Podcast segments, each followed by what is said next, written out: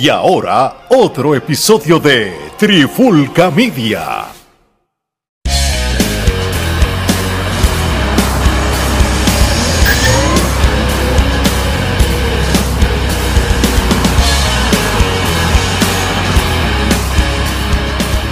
Oye, oye, oye, Alex Torres junto a Omar Geraldo y el señor C. Bienvenido al año 2023 con nuevo podcast. Y esto está brutal. Este surgió de una conversación tras bastidores con el señor C aquí y, y, y, lo, y no lo presento ya como invitado porque él es de la casa, brother. Y esto es como, Fácil, como si fuera. Así que bienvenido como quiera, brother. Espero que estés bien. Que los muchachos Seguro por los aplausos, por los aplausos. 2023, el señor C dijo, ya es hora de que no me quede callado ya. Y yo creo que yo puedo ser controversial diciendo la verdad en la industria de la lucha libre, a que les duela a la gente. Y por eso, desde hoy, aquí tenemos el nuevo podcast llamado Te lo dijo, señor C. Ahí, Ahí está. Bueno, este, ¿cuál es el tema, Omar, que, que te gustaría que señor C zumbara allá y disparara ahí por ahí? Bueno, vamos a entrar en un montón de cosas, pero ya que estamos en el nuevo año, siempre las resoluciones de mucha gente es bajar de peso, eh, de otros subir y ponerse corpulento, pues vamos a entrar en eso precisamente, el físico. Eh, el físico en los luchadores, ¿es importante? ¿No es importante? Hay ciertos luchadores que el físico no, no lo es todo para ese luchador porque tienen otras cosas que los recompensan, pero hay algunos que sencillamente no deberían ni siquiera estar en la lucha libre con el físico que tienen. Así que, señor C, ¿qué nos vas a decir? Ridículamente empezamos la sección que nadie esperaba, que nadie se imaginaba, pero que todo el mundo se va a embarrar de la alegría y le va a encantar y se van a adiccionar con esta sección. Bueno, arrancamos. Mira, primero que todo, ¿por qué se está dañando tanto la industria de la lucha libre? Ahora mismo yo estaba viendo un par de compañías que están corriendo y yo sé que siempre, siempre, tanto en la Florida como en Puerto Rico, como en todas partes, hay uno que otro gordito y hay uno que otro flaquito saliendo ahí por la cortina. Pero estamos encargándonos nosotros mismos. Es más, no voy a decir nosotros, vamos a decir los promotores. Se están encargando de que la lucha libre sea menos creíble cada vez. ¿Cómo tú me vas a decir a mí que yo voy a pagar 5 dólares para ir a ver lucha libre y yo voy a ver un tipo que se ve todo escurrido, que no tiene hombro, que lo que tiene es un gimmick bonito Mira, que eh, se lo eh, hizo eh, alguien. eh, eh, Ger- Gerardo tiene un, un- un- una analogía para eso. ¿Cómo es que tú dices que parecen que matre amarrado? ¿Por qué? Eh, Se parece un mata, un matre amarrado por medio, o sea, un pastel, porque eso es lo que parece. O sea, Son, son matres amarrados y son definitivamente como pasteles aplastados y la aceituna se le sale, pues ahí tú le ves la barriga y toda la cosa. pero, Se escurrido. brotado, ¿eh? Sí, y después ve- te los venden como que son los monstruos. Los No. monstruos, las máquinas. No, no, no, no, no, no, no, no, papi. Entonces la otra cosa es, venden a los gordos como heavyweights. Oye, yo, vamos a hablar con nombre y apellido. Yo te puedo decir a ti que gordo, heavyweight, son luchadores de verdad. Yo puedo hablar de un Black Pain, yo puedo hablar de un Mr. Big, como estuvimos hablando fuera de cámara. Este, podemos hablar de luchadores como Kamala, Y eh, con Mighty Bondi. Ursus mismo, Mighty Ursus. Bondi, Akimulumba, Mighty Dusty Ursus, Rhodes. a Anubis, que está rayando entre, entre un buen y un gran luchador, está ahí. Dustin. Eh, exacto, podemos hablar de muchos gordos que tienen la presencia, como, como decía el hombre, ah, tienen la presencia y, y- y tú dices, coño, sos un luchador, pero está el gordo que parece que lo que está lleno es cerveza. Entonces salen por la cortina, El que, el que come las empanadillas de Yovica. La, la fritura, el, fri- Sí. el de la- el fritolero, el fritolero. sí. eh, este, sí, este, anyway, pensé en alguien, pero no. La cuestión es que no pueden subir por las escaleras, no pueden subir a- al ring para meterse dentro del, del- del cuadrilátero. Y se supone que yo como fanático tengo que creerme que ellos son capaces de ganar una lucha o que ellos son capaces de ganarle a un muchacho ágil, porque claro, los ponen a hacerle el trabajo a esos muchachos. Entonces es como que tú, tú te pones a pensar y tú dices, ¿hasta dónde está llegando la industria? O realmente qué hay en la cabeza de los bookers o en la cabeza de, de- de esos promotores Y, Así y yo, quieren y echar yo no, para adelante el negocio. yo, yo no me quiero ir en defensa de los gordos, no porque sea gordo, pero aparte de los gordos, también tenemos los que son demasiado de flacos para ser luchadores. Que cuando tú los ves encima del ring, tú lo estás viendo y tú dices, adiós, ese se parece al hijo mío que tiene 15 años. Ese sin cuerpo de un luchador. Me, oye, me lo tocaste y sin sutileza. Mira, mira, mira el problema. Los flacos. Ahora lo nuevo en la industria luchística es que como ya no consiguen heavyweights que se vean grandes y fuertes, ahora utilizan flacos que se mueven bien para llamarlos los campeones mundiales heavyweights de la compañía. Entonces, cuando No, tú vas a llega, no llega a 200 libras. cuando tú vas a una compañía como IWA Florida, que todo el mundo tiene algo que decir, tú ves a un campeón mundial peso completo de verdad en 260 libras como el León Apolo, y tú ves que está eh, eh, eh, luchando su título contra Abad. Y, y- y van a venir otras personas que tú de momento dices, diablo, esos son heavyweights, diablo, que yo estoy pagando por ver aquí. Entonces, tú vas a estas compañías donde todo eso que estamos tratando de hacer con un verdadero heavyweight, lo que hacen es alimentando el sueño de un flaquito. Alimentando el sueño de que, ah, no, pero es que, ¿cuál es el discrimen de que un junior no puede ser campeón mundial? No sea disparatero, mano. Acepte su rol. O es que una escoba de casa puede ser una escoba industrial. No.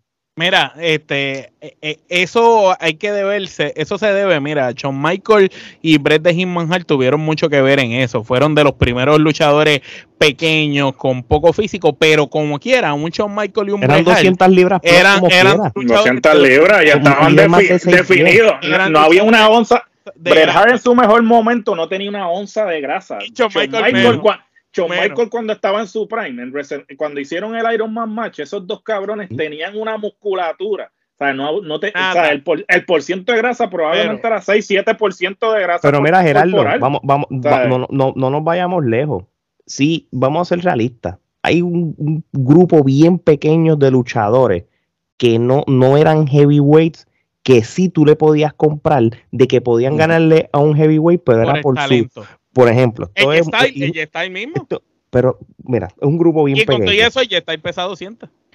Un, un Rey Misterio, es un, eh, un Chris Benoit, Eddie Guerrero, que en paz Chris descan- Jericho. descanse, él tuvo que ponerse cangri para ganarse un campeonato mundial cuando se lo ganó a Lesnar.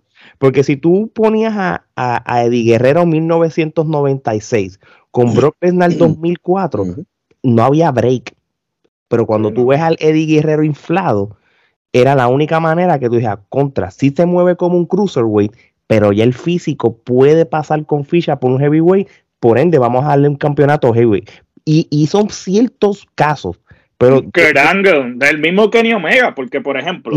Tú sabes, tú sabes, vamos entonces a lo que es tú presentarle a una persona, por ejemplo, como dice el señor C, como un junior puede ser, puede aspirar a ser un heavyweight. Es presentación. ¿Por qué? Y, esto- y nos, va- nos vamos a Japón. En Japón, cuando tú tienes un luchador, el luchador va al dojo, tan, tan, tan, hace lo que tiene que hacer, lo envían a sus diferentes territorios en todo esto, cuando va a los diferentes territorios, está con una truza negra. No tiene personaje todavía, porque todavía está trabajando en el aspecto técnico. Luego de que lo envían a los diferentes territorios, regresa a New Japan y ahí es que empieza a trabajar un personaje. Luego de que trabaja un personaje, lo envían de gira nuevamente a los diferentes territorios. Cuando regresa, ya ese luchador tiene la capacidad de irse de tú a tú con cualquier estilo de lucha Y subió de peso. y subió de peso. Por ejemplo, un, un, un Kenny Omega. Kenny Omega a- cuando llegó a Japón ahora es distinto. era, un, era un junior. ¿sabes? Will Cuando- Ospreay. Will Ospreay era otro. El mismo, Jay Finn Ba- el mismo Finn Balor. Jay Styles. White. ¿sabes? Toda esa gente fueron junior en aquel momento. Como dice Alex, Eddie Guerrero, Chris Jericho, Chris Benoit. El mismo Kurt Angle que lo presentaron como un heavyweight por su bagaje de lucha eh, olímpica. Pero Kurt Angle en los 80 hubiese sido un junior también por la estatura.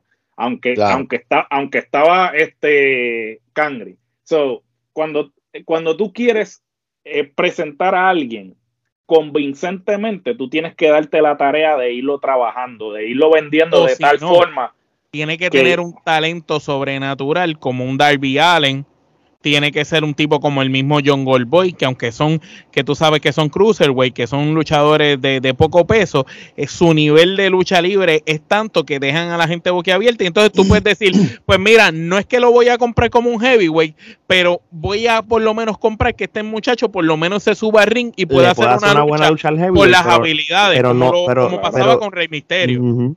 Pero fíjate, el Darby Allen y John Goldboy, a mí no me molesta que peleen con un heavyweight, pero yo creo que es un disparate que ellos sean un campeón heavyweight. No, no, porque, porque todavía no están ahí. Sin embargo, este, si analizas cómo empezó en JF, que empezó más flaco, más pequeño en musculatura y poco a poco el tipo fue adquiriendo un físico un poco más grande y ahora cuando en JF ganó el campeonato, dos años después que la empresa ya está establecida, tú ves el físico de NJF ahora y es, y es- y es otro tipo distinto Pero al, si- al que Miren empezó. esto.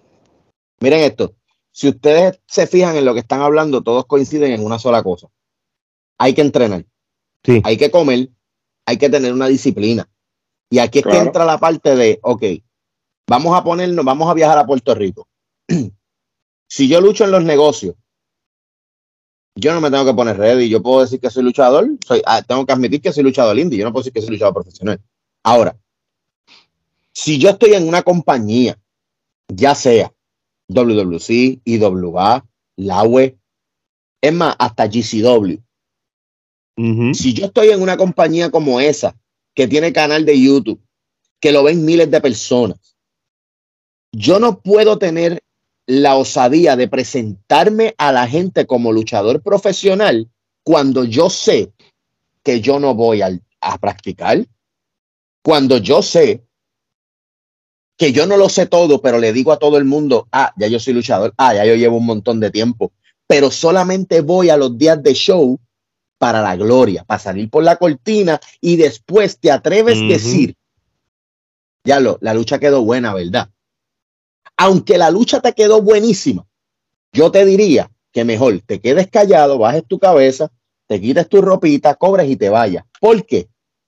Porque es una falta de respeto que yo me tenga que joder practicando dos y tres veces a la semana, teniendo 10 años de experiencia y todavía es la hora que a mí me siguen enseñando. ¿Y cómo es posible que venga un tipo que sabe menos que yo, que tiene menos tiempo que yo, Que empezó a Antiel, como dicen. sí, y esté reclamando oportunidades o esté luchando y entonces es el culpable de que otros talentos quieran pasar la cortina, quieran, quieran ir más allá de ti, más allá de mí, simplemente porque ellos se les dio la oportunidad, porque ellos son pana del promotor, son pana del booker. Mano, ya yo estoy cansado de eso, brother, en la industria y eso también está pasando acá en la Florida, en todas Claro. partes, bro. Y mira, la excusa, de, la excusa de muchos talentos es, ah, eh, en Puerto Rico la paga no es buena, este, por eso no me voy a preocupar por mi físico, pero yo soy de los que piensan, mira, tú estás trabajando para ti o estás trabajando para la compañía, porque tú estás trabajando para la compañía por hacerte un nombre tú como luchador, pero si tú como luchador quieres ser creíble, quieres ganar credibilidad y ganar respeto y ganar oportunidades, número uno, tú tienes que preocuparte tú por parecer un luchador, tú por La tener una indumentaria decente, olvídate de la paga, pero por lo menos si te vieron en el canal, te vieron en el canal de televisión entrando por una promo y te vieron entrando y dicen, contra, ese tipo que va por ahí debe ser de los luchadores del, del 4, Ujú. de, de Carlos Colón. No, va- te vieron entrando por ahí y dicen, ¿quién carajo es ese tipo? Es un cantante. Pero ahora mismo la, la- la paga no es buena. Va- Vamos a empezar por ahí. Muchos luchadores dicen que la paga no es buena. Si la paga no es buena, ¿por qué estás gordo? Porque si la paga no es buena, tú no tienes chavos para comer. Ponte a trabajar. ponte, ponte- ponte a trabajar, ponte a entrenar, ponte a hacer algo. Ujú. Tú te- ponte a verte bien. Ah, tú quieres mejores oportunidades. Y no voy a mencionar nombres ni nada, pero por ejemplo, acá en la Florida hay un montón de gente así. Quieren un montón de oportunidades, quieren hacer cosas, quieren, quieren correr. De ver, aprovechame, soy un talento, estoy, estoy, estoy, estoy botado. Yo estoy cabrón, tú tienes un talento en mí bien cabrón. Ok. Y, y si tú Pero- eres un talento tan cabrón, ¿por qué en ningún lado te han usado? Por eso no, porque se- eh, estamos aquí en eh, se autoproclaman. O sea, es como que cuando tú realmente eres bueno, tú no necesitas estar autoproclamándote.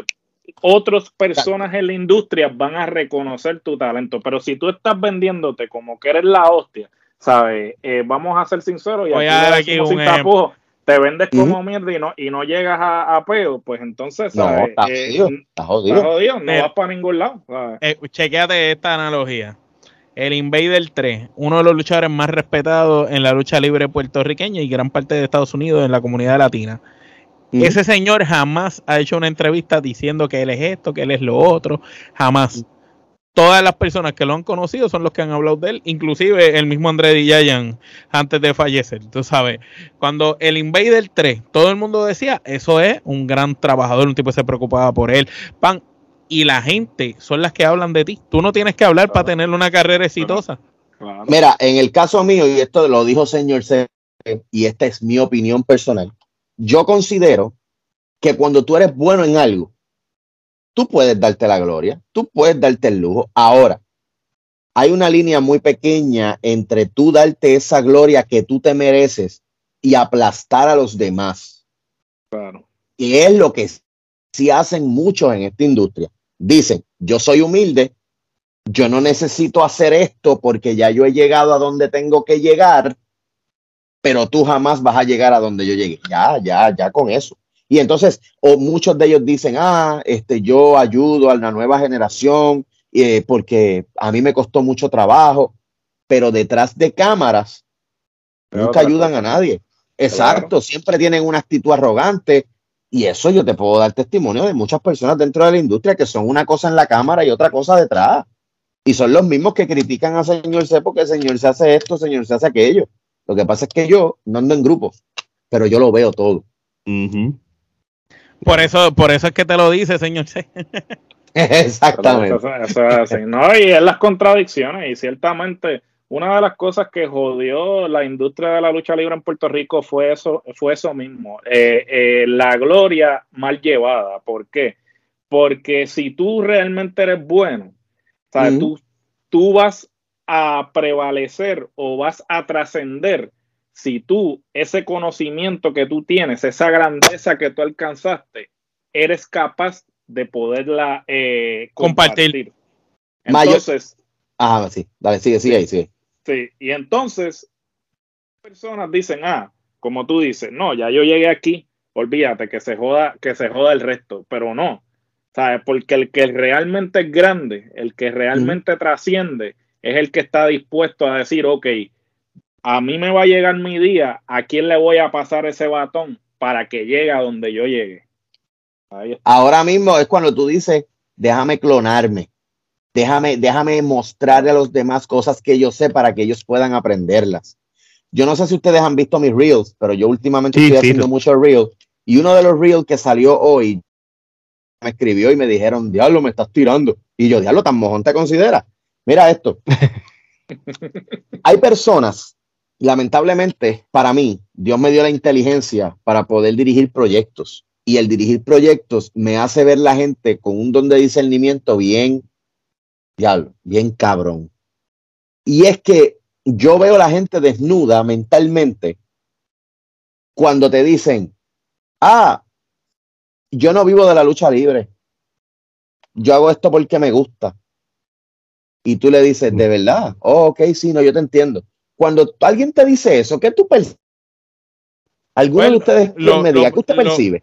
Lo primero que yo percibo es que no tomas en serio lo que estás haciendo. Conforme. Porque, porque estás conformista con lo que tienes y, y tú dices, no, yo no vivo de esto, pues como que te da igual, es más de lo mismo. En- entonces, entonces- no, te, estoy, no te puedo tomar en serio si tú lo estás Tú viendo sabes- como que no lo estás cogiendo como parte de ti.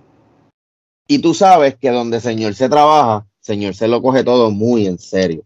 Tan en serio que a veces encojona a los que lo cogen en serio. ¿Cómo carajo tú te atreves venir donde mí a decirme que esto tú no lo haces solamente para que para divertirte porque te gusta? Entonces, peor es cuando tú diriges un proyecto y están detrás de ti. Mira, acuérdate de mí en ese proyecto, mira esto, lo otro. Pero después te dicen, ah, mira, este, no me están usando como yo esperaba, este, ¿qué ha pasado? Porque yo, dímelo, porque yo no estoy ahí, tú sabes, porque yo viva de la lucha libre. Papi, yo veo eso todo el tiempo y yo lo que siento es que esos son gente mediocre que nunca llegaron a nada, Correcto. quieren hacerse sentir importantes, quieren decir, ah, yo le dije al señor sé que me tenían que usar porque yo siento que no, no están sacando lo mejor de mí. Se creen su propia gloria y terminan yéndose para otro lado con los personajes que nosotros le dimos, que yo le regalé, que yo mismo le dije, hey, vete por este lado. La gente odia que yo diga yo hice. La gente odia eso. Pero es que si no lo hago yo, no lo hacen ellos. Ellos dicen, esto lo hice yo. Como estábamos hablando ahorita, Mm, aquel, que dijo, aquel que dijo, esto es mío, esto lo inventé yo. Sí, Eh, tú. Sí, Ah, te- puedes ver, tú no decir te que te, imaginas. tú puedes decir que te inventaste lo que sea, pero ¿por qué, si te, ¿por qué de la noche a la mañana fue que cambiaste y tantos años antes estabas por ahí sin, sin una identidad? Porque esa Ah, es la prueba más grande. Cosas que la gente, cosas que la gente no saben, y esto también te lo dijo señor C. Este, por ejemplo, Hayuya Wrestling League fue uno de los proyectos en donde se creó de la nada. Me acuerdo del señor Manuel Vázquez, tremenda persona, un luchador que hacía de árabe en las empresas independientes de allá de Hayuya. Este muchacho me ve dirigiendo unas cositas eh, para ese tiempo yo estaba dirigiendo lo que era IGWA, papá, la de Dragón. Uf. Y esa compañía ya estaba ya a punto de morirse. Cuando a mí me llaman para que yo luche allí, eh, ciertas personas que me llamaron, que no voy a mencionar sus nombres, tuvieron unas diferencias conmigo porque tenían unos planes y yo tenía otros. No voy a entrar en detalle. La cuestión es que el señor Dragón me da la oportunidad de poder correr la empresa y logramos hacer unos shows muy buenos, tres shows específicamente. Ese fue mi primer trabajo eh, de, de, de Booker y de organizador. Sí, detrás de, detrás de, de. Ese- de rol de ese- luchador. Eh, ese, ¿eh? ese fue, ese fue el comienzo de los celos de medio mundo. Pero que mucha gente yo ayudé para ese tiempo. Luego de eso, yo me voy de la compañía de Dragón, porque Dragón, a pesar de que es mi amigo, le mando este, este podcast cuando lo vea, eh, pero a la misma vez es insoportable. Él y yo no nos, no nos aguantamos en cuestión de negocio. Entonces, entonces, después de eso, yo me voy para PWC. Mírenlo, ¿por qué se lo estoy diciendo? PWC era la compañía de mi amigo y hermano Richard Ramos, a quien quiero muchísimo, eh, pero también en negocios él y yo estamos quedados. Ya en cuestión a negocios yo tengo muchos enemigos y en cuestión a lo personal menos. Entonces, la PWC fue fundada en Manatí y yo ayudé a mi hermano eh, Richard Ramos a fundar, a- no a fundarla, sino a desarrollarla y fuimos creando con unos personajes.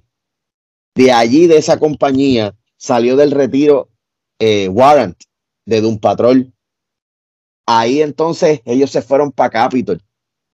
De ahí de esa compañía salió desarrollado también Macabro, que Macabro venía desde IGWA con una idea bien de, de hacer algo con un payaso, que él, él quería hacer algo con su alter ego, porque él quería salir de su personaje que él tenía, que no voy a revelarlo aquí, obviamente, Sí, sí, sabes, sí, pero él me dijo a mí, mira, yo quiero hacer algo, Carlos, y, y tú eres la mente maestra, yo, yo, él es muy amigo mío y, ok, vamos a hacer algo. Y lo creamos, y habían unas personas detrás de ese personaje que le dieron unas ideas, pero yo le dije, papi, mira, te falta caminar así, te falta el, un palo que diga juguemos, eso, esa palabra así. Y él como que, oh, diablo, brutal. ¿Y cómo lo hago? Y esto y lo otro. Ah, mira, yo tengo esta idea. Y él le dio la idea de la forma de la cara, de la ropa, del pelo, todo eso. Y entonces tenemos un montón de gente detrás de ese personaje. Tenemos un montón de gente detrás de ese gimmick. Entonces ahora mismo puede venir cualquiera en la compañía donde él está, ¿verdad? Quienes respeto muchísimo y decir, ah, este, ese personaje es gracias a nosotros. La exposición es gracias a ellos. Pero nosotros fuimos quienes creamos a ese a El ese desarrollo del, del personaje. Exactamente. ¿Cómo, ¿Cómo se iba a proyectar? No fue un personaje que cogieron en Pamper. En Pamper lo cogí yo y lo desarrollamos hasta que ya lo cogieron ya adulto, ya después de, de- de la universidad, por decirlo así. Entonces, acá en los Estados Unidos lo mismo. Y yo he ayudado a un montón de gente. Mira, ahora mismo ni me acuerdo de nombres, mano, porque de verdad me he olvidado allá de Puerto Rico. Tanto cantazo me hace, me hace olvidar. Pero aquí en la Florida mismo hemos desarrollado gente como Anubi, hemos desarrollado gente como Sheffer Lutz, el, el gringuito que de, de, de POW. Ese Ujú. chamaco lo podían ver y lo ponían a luchar.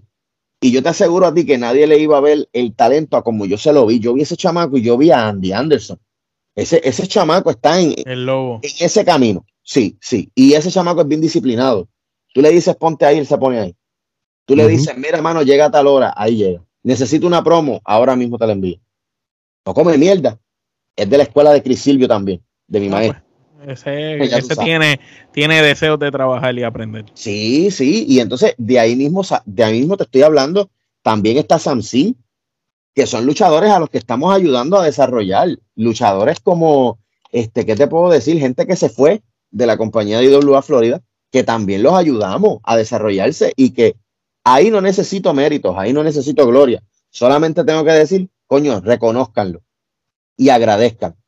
Porque la realidad es que a mucha gente se sacaron del retiro, que a mucha gente se, se, se sacó de que nadie los usara o nadie aprovechara o nadie viera el talento que había en ellos. Y cuando alguien lo vio, ellos se sintieron dueños de su carácter, de su personaje, dueños de lo que nosotros habíamos hecho. Y es verdad, no hay contrato. Pero te voy a explicar algo.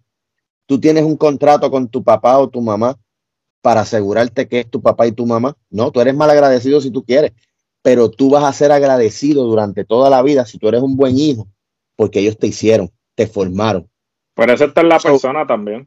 Está en la persona. Eso, eso la- está en la lealtad- eso está la en la- en la lealtad. lealtad, porque, por ejemplo, es como tú dices, no hay un contrato, pero si tú reconoces que Mm. esa persona fue quien te dio la oportunidad, cuando tú realmente estabas virando huevo en tu casa y te, y te dieron la oportunidad, pues entonces tú, donde quiera que te pares, no importa a qué empresa tú llegues, tú dices, mira, ok, yo estoy aquí hoy, pero quien me permitió poder estar aquí hoy fue el que me dio la oportunidad para yo entrar a esta industria.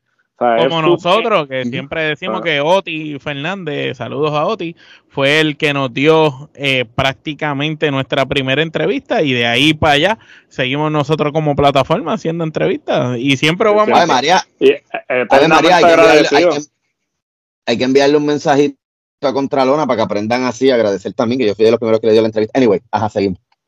Bueno, Muy Lo bien. tiras, muy lo bien. tiras, lo tiras, no lo edites, no lo edites. No, aquí no, esto, no se esto, edita. Bueno. esto no se edita, esto es sin censura ay, aquí. ¿sabe Aquí sin A- pelos aquí- en la lengua, papi.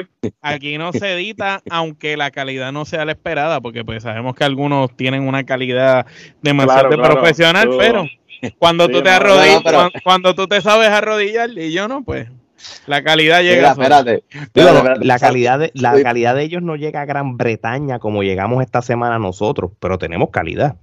Sí, no, Oye, no, oye. porque la calidad de ellos es distinta. Oye, espérate un momento, espérate un momento. ¿A ustedes les da like Lucha Libre Online? Jamás. Pues a mí me lo da. O sea que yo estoy famoso, ¿ok? Así que Pero está famoso. seguir por ahí para adentro. Pero a, noso- pero a nosotros nos ven mucho a- de las personas que están detrás de todas esas páginas y pues eh, nosotros hacemos algo y después terminan ellos recreándolo a su manera. Claro. Pero o pues- entrevista, o entrevista. No, porque nosotros, nosotros somos los scouts de todas las plataformas. Nosotros nos damos a la tarea de buscar el talento después que nosotros los entrevistamos. Qué casualidad que aparecen en las otras plataformas. Entonces, ¿de qué Yo estamos hablando? Yo considero que nosotros, eh, y digo nosotros porque ahora yo me considero trifulcoso también, yo O sea- considero que, que si nosotros tenemos una presentación y unas cositas por aquí, otras por allá, y le metemos cariñito a lo que es los programas de ustedes y los podcasts de ustedes, ustedes pueden explotar más de lo que han explotado, e incluso pudieran estar ganando mucho más de lo que pueden estar ganando ahora honestamente, porque ustedes tienen, ustedes hacen las preguntas necesarias, la gente se puede expresar con ustedes, ustedes no son personas que se dividen a, a- a bandos, porque por ejemplo, muchas compañías, muchas compañías, mucha gente que corre los podcasts entrevista a los panas y solamente dan la vuelta en los panas. Ustedes no, ustedes No, y no, y no solo, mundo. y, no, y no solo en los panas, sino se van con el, el que está trending. Señor C Noticia Claro. ahora que tiene un crical, pues yo lo voy a llamar. No, negativo. Nosotros, Sí, sí. nosotros podemos entrevistar al chamaquito rookie de Perú que salió los otros días, como podemos entrevistar al único luchador y prepulsor de la lucha libre en Venezuela, que, lo entrevistamos, que es un chamaquito, Dragon Noise, que, que, practica lucha libre en un parque, es una cosa bien cabrona para el que le gusta la lucha libre. Este chamaquito está tratando de que la lucha libre no muera en Venezuela, no tienen un ring porque no existe ring de lucha libre en Venezuela, y el chamaquito practica en un parque movidas de lucha libre y en un dojo de karate para enseñarle y nosotros tenemos un documental. Técnicamente, si nosotros fuéramos a recopilar todas las entrevistas que nosotros hemos hecho, nosotros tenemos un documental de la lucha libre. ¿Por qué? Porque nuestro propósito es ir a donde precisamente otros no quieren ir. Porque como no son trending, como no les van a traer views y esas cosas, sea, nosotros estamos aquí haciendo esto porque nos apasiona. ¿Por qué? Porque desde que tenemos uso de razón consumimos el producto y lo que queremos es que el producto continúe y que la gente tenga la oportunidad de poder resaltar más allá de lo que se consume, porque el producto latinoamericano tiene la oportunidad de seguir expandiendo. O sea, tú no tienes que sentirte en menosprecio porque, ah, porque pues no tienes la, la entrada de WWE o la de AEW, no, pero tú tienes el talento, tienes la capacidad de presentarle un producto al público que respete la inteligencia de tu público y a la misma vez no tengas que tener los millones para, porque yo, yo siempre le he dicho, no es la flecha, es el indio. O sea, tú puedes tener un ring excelente, puedes tener las cámaras 4K de la mejor calidad, pero si tú, el que está detrás de la cámara, tiene la, creatividad, o sea, no tiene tres puñetas de creatividad, pues de nada te va a servir, porque, o sea, vuelvo y repito, no es la flecha, es el indio. Entonces, tú tienes mucha gente que se enfoca en esos detalles, pero no se enfoca en desarrollar su talento, no se enfoca en desarrollar historias. No, se, enfocan en las culturas, porque por en ejemplo, las culturas tampoco nosotros empezamos con esas entrevistas y mencioné lo del muchachito de Venezuela, nos explica la lucha libre Venezuela, así cuando entrevistamos a, una de las leyendas Bondi de Chile, nos contó la historia de la lucha libre en su país, eh, entrevistamos a varios luchadores de Chile que nos contaron las historias de acuerdo a los territorios distintos dentro de Chile, de ahí pasamos, entrevistamos por ejemplo una persona como Ricky Marvin en México que nos contó cosas de México. Y una leyenda y a donde ah. quiera que, hemos llegado a entrevistar a alguien, vamos tratando de averiguar cómo era la historia de la lucha libre en ese país, qué pasó, por qué se extinguió, por qué no las cosas no son como antes. Lo hicimos también con los de Panamá y lo mismo hemos hecho eso, que le damos la oportunidad al que está comenzando, como que entrevistamos al que quiere promover algo o el que nos llame para hablar. Pues señor se sabe que cuando él nos dice, mira, quiero hablar, aquí los micrófonos de la trifulca se prenden y, pues la prueba de eso es que te lo dijo señor C, está ahora mismo ¿tú sabes, sucediendo. Tú sabes, tú sabes qué más te dice señor C, que tú deberías entrevistar, ustedes deberían entrevistar, yo les puedo conseguir, eh, y esto se lo estoy diciendo públicamente, y, yo sé que él lo va a estar viendo. Yo quisiera que le dieran la oportunidad de hablar al señor Rayman Godoy. Rayman Godoy fue uno de los amigos personales de Vikingo en El Salvador, pero también fue uno de los enemigos más duros en el ring de Vikingo. Y entonces, eh, la historia de la lucha libre, ese hombre se la puede dar de la A a la Z. O y más de su país. Incluso, y más de su país, que tú fuiste para allá. Sí, sí, sí, sí, sí, este, y, así también me da para arriba a mí, tú sabes. Pero entonces la cosa es, la, cosa es que esa gente son mis hermanos. Ese, ese hombre a mí me enseñó eh, demasiado sobre la historia, la cultura de ellos allá y, fui a demasiados lugares donde se hacía lucha libre, donde ya no se hace, por qué no se hace, eh, por qué está muriendo la lucha libre y quiénes la están tratando de mantener. Ellos tienen fanáticos, tienen creo que dos fanáticos de ciento y pico de años que no han faltado ni a una sola cartelera de lucha en todos los años de vida, brother. Yo conocí una señora viejita que yo te juro que ella ya murió. Ella ya murió, pero ella no lo sabe, brother pero te juro que ella no podía ni caminar y ella llegó allí. Wow. Estoy diciendo que allí la lucha libre es una religión, como lo es para México, así, así, así. Lamentablemente, pues, eh, eso, eso ha ido Y una cosa que ustedes estaban hablando, que me gustaría tocar ese tema, no sé si lo podemos tocarlo ahora, es lo de irnos directamente al hecho de que por esas de lucha o por qué tantas empresas de lucha eh, están buscando el progreso. Y realmente alguna lo ha conseguido. Ninguna. Esa es, eh, esta es mi opinión personal, no necesariamente tiene que ser la opinión de ustedes, hago el disclaimer, ni es la o cosa correcta, vamos a decirlo así. Eh, pero es mi opinión y me sale del forro decirla y la voy a decir. La cosa es esta. Una, una, por alguna razón, los promotores tienen dinero, ¿verdad? Vamos a hablar de los que tienen dinero, no de los que están pelados. tienen dinero. Dicen, quiero hacer una empresa de lucha libre. Y consiguen a este asesor que dice que sabe de lucha libre y le llena la mente, consigue a este, contrata a este, viaja a este. Eh, ok. Pero esa persona no se fija en cuáles son los factores básicos de echar una empresa para adelante. Y yo no entiendo por qué todavía al sol de hoy no hay una empresa que pueda vivir de la lucha libre. Me explico. Auspiciadores. Las historias obviamente componen la parte de que gracias al auspiciador, el fanático ve lo que está pasando en la empresa. Por eso son las historias. Exacto. La, gente a veces cree que las historias dentro de una compañía son para que el fanático llegue. El fanático no llega por la historia, el fanático llega por la credibilidad. Entonces, si por ejemplo, a tu cartelera la auspicia medalla, a tu cartelera la auspicia Coca-Cola. Va a llegar gente.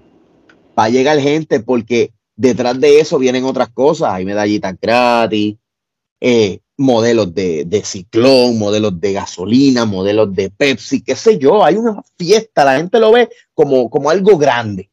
Entonces la gente va a llegar. Entonces, ¿cómo la gente va a llegar? Mm, bueno, eso se ve interesante. ¿Qué hay? Entras a la página y de momento ves que hay unos videitos chéveres. ¿Ves? Todo va de la mano. Pero entonces detrás de eso tú tienes que tener gente creíble.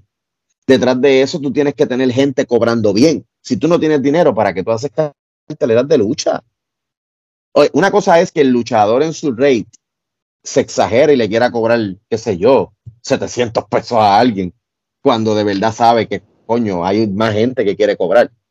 Que eso no lo cobra ni John Cena, ¿entiendes?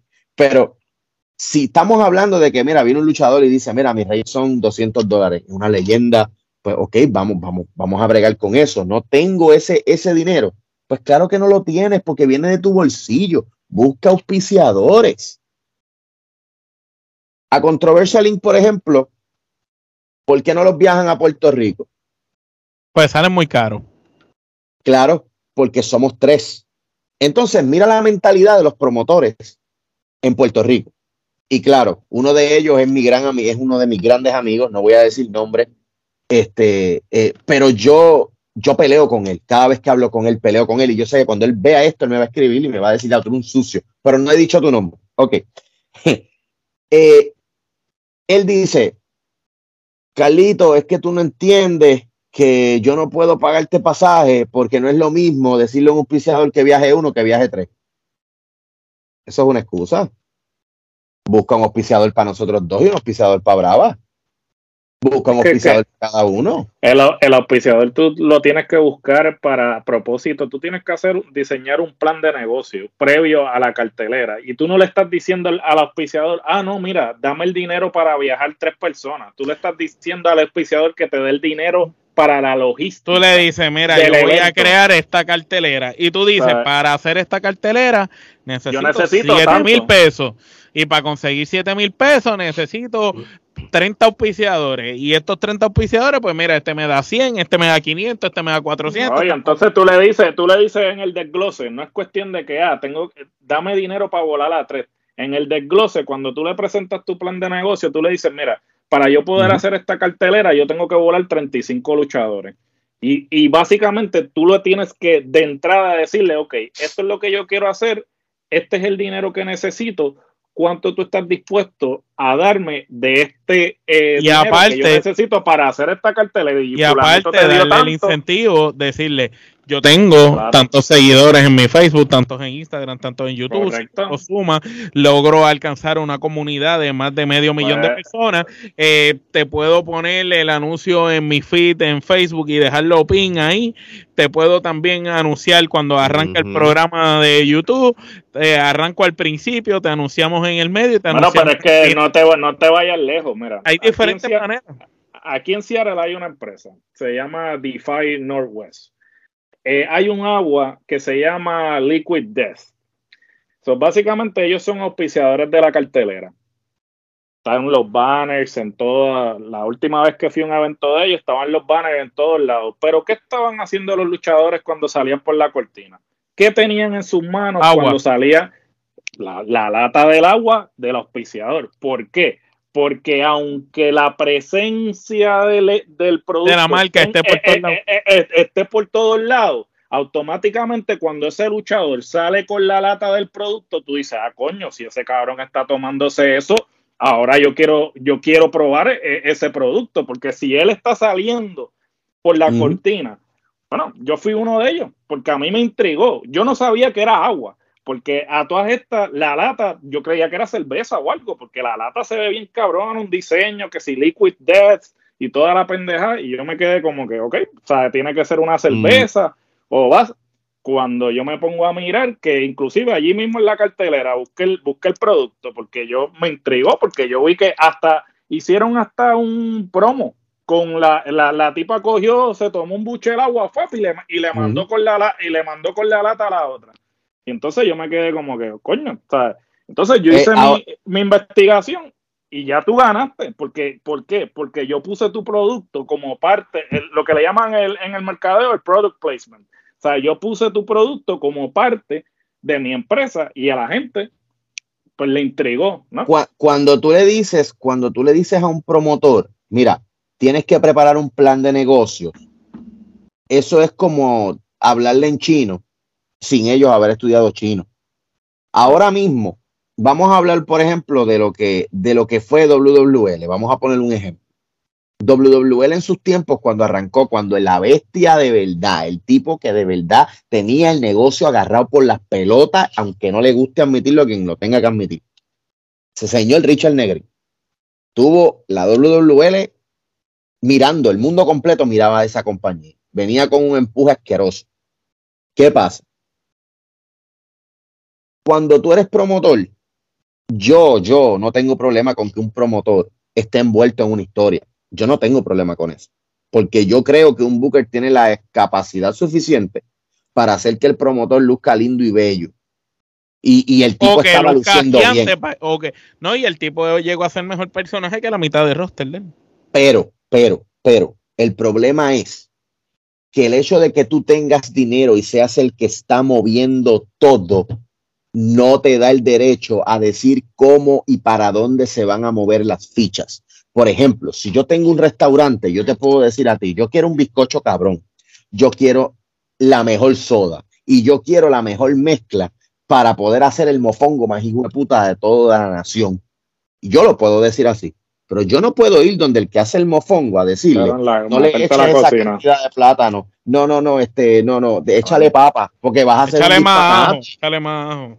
Tú no eres el cocinero, tú eres tus zapatos, el ¿eh? del restaurante, ya, that's it. Claro. Entonces, ese Claro. fue el problema. Entonces, Negrín, yo me acuerdo que uno de mis primeros hits fue con Negrín, porque Negrín se molestaba cuando yo le decía, deja de pelear con la gente. Negrín se molestaba cuando yo le decía, mira, eso que está pasando no debe pasar, eso, mira, tal persona está metiendo porque te está llenando la mente de cosas que te van a hacer gastar dinero. Y todo era, no, señor. Sí, sé como traer, como traer sabes". 100 mil mexicanos para el choliseo innecesariamente. como gastar una nómina, por ejemplo, yo no estoy diciendo que gastó eso porque a mí no me importa lo que gastó, pero yo estoy poniendo un ejemplo. Gastas una nómina de 15 mil pesos en un sitio que vas a ganarte como 2 mil pesos en taquilla y que no tienes casi sponsors y los sponsors que tienes, Son tuyos. tienes tú mismo. Son tuyos. Claro, por, por farmacias, eso son, son, son las farmacias, claro. Y, el, y, el, Entonces- y, el- y en la localización, porque si tú me dices a mí que tú vas a agarrar un, un local que tú digas, ok, eh, el local tiene 17 mil asientos, por aquello de, por hablar del, del choliseo, eh, tiene 17 mil. Entonces, por lo menos en venta de taquillas, yo te voy a vender 14 y, por, y, y dejar 3 mil simplemente para dar, para regalar y eso, pues esos son otros 20. Pero cuando tú básicamente vas a tener que ponerle toldo a mitad del lugar porque no llegas a vender ni una cuarta parte del, del lugar, ¿sabes? ¿En qué cabeza cabe eso? ¿Sabes? Volvemos a lo mismo de presentar un producto. ¿Sabes? Tú tienes que conocer tu, tu demográfico, tienes que conocer al público al que tú le estás vendiendo. Y como bien dice Omar, ¿sabes? La lucha mexicana en Puerto Rico, excepto por los que sobresalen en los Estados Unidos, la gente no conoce la mitad de los luchadores que están en el día a día en las respectivas empresas. Claro, si uno como nosotros que consumimos hasta la empresa de la conchinchina, pues esos son otros 20. Pero el fanático promedio no te consume ese producto. Y, va algo para abundar en eso que está diciendo Gerardo de los mexicanos en Puerto Rico. Eh, eh, la receta ya la dio Capitol en algún momento. Es simplemente volverlo a aplicar. No es que traigas a, a cuanto mexicano hay a lo loco, a, la historia. Por ejemplo, en el pasado funcionó, Capitol trajo la invasión azteca esa a Puerto Rico y vino Piero, Villano Tercero, que en paz descanse, y otros luchadores más vinieron aquí. Y cuando esos luchadores vinieron, la gente lo compró. ¿Por qué lo compró?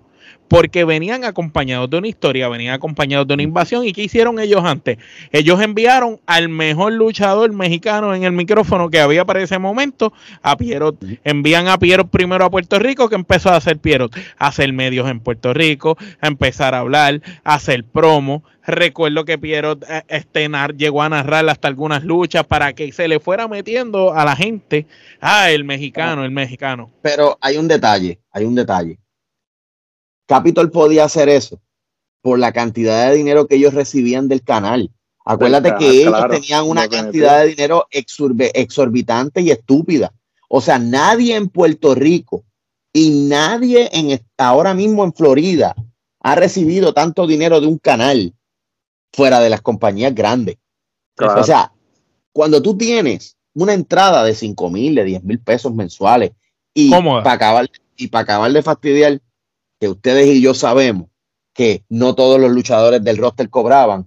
Ajá, o sea, ni todavía, ni todavía. Hasta el sol de, hasta el sol, hasta el sol de Entonces, ni siquiera, ni siquiera luchando dos y tres veces, ¿verdad? Eh, da entonces, pena que, le quitan escúchame, vamos, vamos al foco, al foco. Entonces, entonces, si ahora mismo, mira el problema que están teniendo las compañías que están ahora, están tratando de hacer la misma psicología trayendo un mexicano, trayendo otro, pero solamente con el Dream Match. Sí, pero el Dream Match no funciona. Tiene que hacer la historia, pero fíjate, yo te puedo entender que no tienes los chavos del canal para traerte a Pierrot como lo hacías antes, dos meses antes, y que vaya promocionándose en la isla para que la gente lo conozca. Pero sí tienes las redes sociales. Cuando vendieron Insurrection, lo vendieron con redes sociales nada más el evento de la Pepín. Y, y, fue un éxito total para Negrín, pero fue con redes sociales porque lo bildearon con mucho tiempo. Y, la mayoría de la gente de Puerto Rico no sabía quién puñeta era Mecha Wolf ni quién carajo era Forfisti para ese momento. La gente sabía quién era eh, el sensacional Carlito y lo reconocían todavía como el jibarito. No sabían que, que, quién carajo era Forfisti mucha gente. Y la gente yo te voy a decir más. Yo te voy a decir más para mí, en lo personal, el ángulo entre Forfisti y Star Roger, para mí que ni siquiera se pensaba que se iba a dar así. En realidad, lo que creó eso fue la historia. fue la historia la, la, historia de los sobres, la historia de esto, de lo otro. Y entonces detrás de eso tú tenías una presentación de la empresa por redes sociales bien fuerte. Tenías eh, gente detrás de negocios apoyando a Negrín porque Negrín era un hombre de negocio. Entonces el tipo tenía su oficina, ¿entiendes? Todo se veía presentable, todo viene de la mano. Pero tú no puedes venir a crear, a tratar de crear una empresa de la nada y entonces la gente que no estuvo, pegarla. Cuando todo va bien, cuando todo va creciendo, ahí empiezas a pegarte gente. que tú ni Sí, no, conoces, no, que no se bebieron andar con- contigo. Tú tienes que andar con los que están desde el principio y ya. Pero que la, la, la realidad es que hoy en día, con lo de las redes sociales, tú coges a un luchador mexicano que aquí no se conozca y empiezas a promocionarlo por las redes sociales, que empieza a enviar promo, que empieza a enviar mensajes y la gente va a ir esperándolo que todas las semanas. De hecho, es la misma receta que WWE nos ha vendido por año cada vez que van a debutar un luchador El, vi- nuevo el viñet, con el viñet, un el personaje. viñet. Empiezan Sí, el vi- a venderte el viñet El semana viñet tras es la semana, mejor forma. Mira, semana eh, tras semana sigue saliendo lo Pero mismo. ustedes tienen, ustedes tienen que ver algo antes de que hable Omar, pero es que se me va a olvidar. Gente, tienen que también ver que no hay personajes en Puerto Rico ni luchadores en Puerto Rico que tengan una fama tan grande como para que cuando venga el mexicano la gente vaya a la cancha a ver a ese luchador. Porque ahora mismo, claro, si los luchadores, los luchadores puertorriqueños, el, el luchador de, los luchadores de generación de 10 años para acá, vamos a poner 15 años para acá. Ninguno de esos luchadores está Ay. llenando el lugar de un Carlos Colón, de un Chiquistal De un todavía. rey, de un rey. Nadie llenó el de rey. Nadie, nadie, El, nadie, último, nadie. el último fue rey y nadie llenó el de rey. Es nadie triste, ahora es, mismo. es triste y son, Entonces son han tratado, pero han habido Han- muchos. han tratado. El, el- no, el joder. problema es, el problema es que, por ejemplo, gente como, ah, no quiero mencionarlo, pero pues, anyway, como el Invader número uno, trató de hacer nuevas estrellas. Trató de hacerlo, pero hay una realidad. Cuando tú impones tu gloria primero que la gloria de los que se supone que le des la gloria, tú no ya quieres te ir abajo. jodiste. Cuando, cuando tú Oh, no quieres ir abajo nunca, cuando tú no quieres ir abajo nunca, ¿sabes? sí, sí. No sí. vas Yo a pienso que mira, el momento que el momento que tenía WWC para crear nuevas estrellas fue Los el ángulo de los- independientes. de los independientes. En ese ángulo de los independientes Cuando estaba- era el momento. cuando estaba Star Royal, eh, Mike Mendoza, Cuervo, esa generación en aquel momento tenían todo el talento del mundo para echarlo para arriba, pero no lo, no lo valoraron a tiempo. Uno de los luchadores que podía ser hoy un Rey González era BJ. Y lo- le pudieron dar la- le pudieron dar eso, luchaba cabrón, o sea, tenía todo. Star Royal lo tenían ahí, inclusive tuvieron a Shane, inclusive Llega. tuvieron a los mejores luchadores, pero, pero eso era para formar a los luchadores que están hoy día. Diabólico puso en el mapa a un luchador como Mike Mendoza con unas luchas brutales cuando ya yo creo que Mike Mendoza fue el último que se puso en el mapa y con todo y eso nivel que de verdad él podía estar, porque ya habían jodido el ángulo de los independientes y de todo, ya, ya, como lo mismo que jodieron la invasión de IWA con WWC. No, no, no te vayas lejos, no te vayas lejos. Tuvieron a Portillo y a Bellito que pudieron haber tenido Carlos, Carly y Rey nuevamente y no aprovecharon eh, eh, eh, lo, que, pasa es que también en Puerto Rico tenemos, que esto pasa en todos lados, no solamente en Puerto Rico, pero en Puerto Rico prevalece, y como dijo señor C en un momento dado, eh, de, de 10 que hay, hay dos que realmente sobresalen, pero los otros. 8 actúan como esos dos, como si realmente estuvieran al nivel de esos dos. Entonces, Sí. Viene fulanito con un par de pesos y le dice, ah, no, papi, aquí no te están dando la oportunidad, vente conmigo y yo te doy la exposición que tú necesitas. Entonces, eh, ese luchador que estaba en esa empresa, que quizás no le habían dado eh, la oportunidad porque estaban llevándolo por un camino para finalmente crearle la credibilidad necesaria para que la gente lo compre. O sea, se va a la otra empresa creyendo que va a ser la hostia, que va a venir con un empuje cabrón, y la gente lo va a ver salir y dice, ¿quién puñeta es este? Si este cabrón estaba luchando en la primera lucha de Capitol, ¿sabes? ¿Cómo yo lo voy a comprar como un main event si estaba en la primera lucha en todas las carteleras? Entonces, yo entiendo que tú como luchador, tú quieres tener esa exposición. Tú, tú dices, coño, si este me está ofreciendo el main event versus luchar en la primera lucha de la cartelera, pues yo me voy a ir con el otro. Pero también tú tienes que estar claro de que hay un plan, ¿sabes? Más allá de tú simplemente, porque vuelvo y repito, y esto es algo que se habló ¿Cuál fue? Ah, cuando estaban hablando de el podcast este que grabó Denis y Moody, el shoot. Estaban hablando del electro. Y hablando de, de la triple De, amenaza y de- todo, de- de la lucha de Fatal Four Way. de la el Fatal Four Way, mala sí. mía, sí. Que no quería ni Bandera ni Apolo hacerle favor. Por eso, correcto. Y lo hizo Vic. entonces, ¿sabes? Y lo hizo Vic. Pero entonces, la gente, la gente estaban diciendo de Apolo, de Ricky, no, que estos son unos gloriosos, que yo no sé qué carajo, que si no querían hacer el trabajo al otro. Pero ¿quién puñeta era Electro versus Ricky Banderas y Apolo? ¿Sabes? Ricky Ahí Banderas está. y Ap- Ricky Banderas y Apolo ya son personas establecidas, son personas que tienen bagaje internacional. Son versus un leyendas. chamaco- Son leyendas. versus un chamaco que nadie conocía y tú le querías poner y llevar ponerlo arriba sin que el público lo hubiese comprado. Eso no era como, ¿sabes? como, el, como el mismo Ricky y Apolo eh, lo ¿Sabes? dijeron. Ellos no tenían problema en perder con Vic. El problema era perder con el otro que no tiene ni físico de luchador al lado de ellos, porque estás al lado de Ricky Y no había una- Banderas, y no había- Apolo y de y no Vic. había una historia y no había una historia, sin no había una historia historia. alguna, tú le vas a ganar a los dos ex campeones mundiales, los dos tipos franquicias, vamos a ponerlo así, de la IWA. Claro. Mira, le vas a ganar a los mira. dos. Tú sabes. De eso que ustedes acaban de decir, yo voy a dar mi opinión. Mira. Dos tipos establecidos. Ok, el tour era de, de los dos tipos establecidos. Ellos son la base de esa compañía.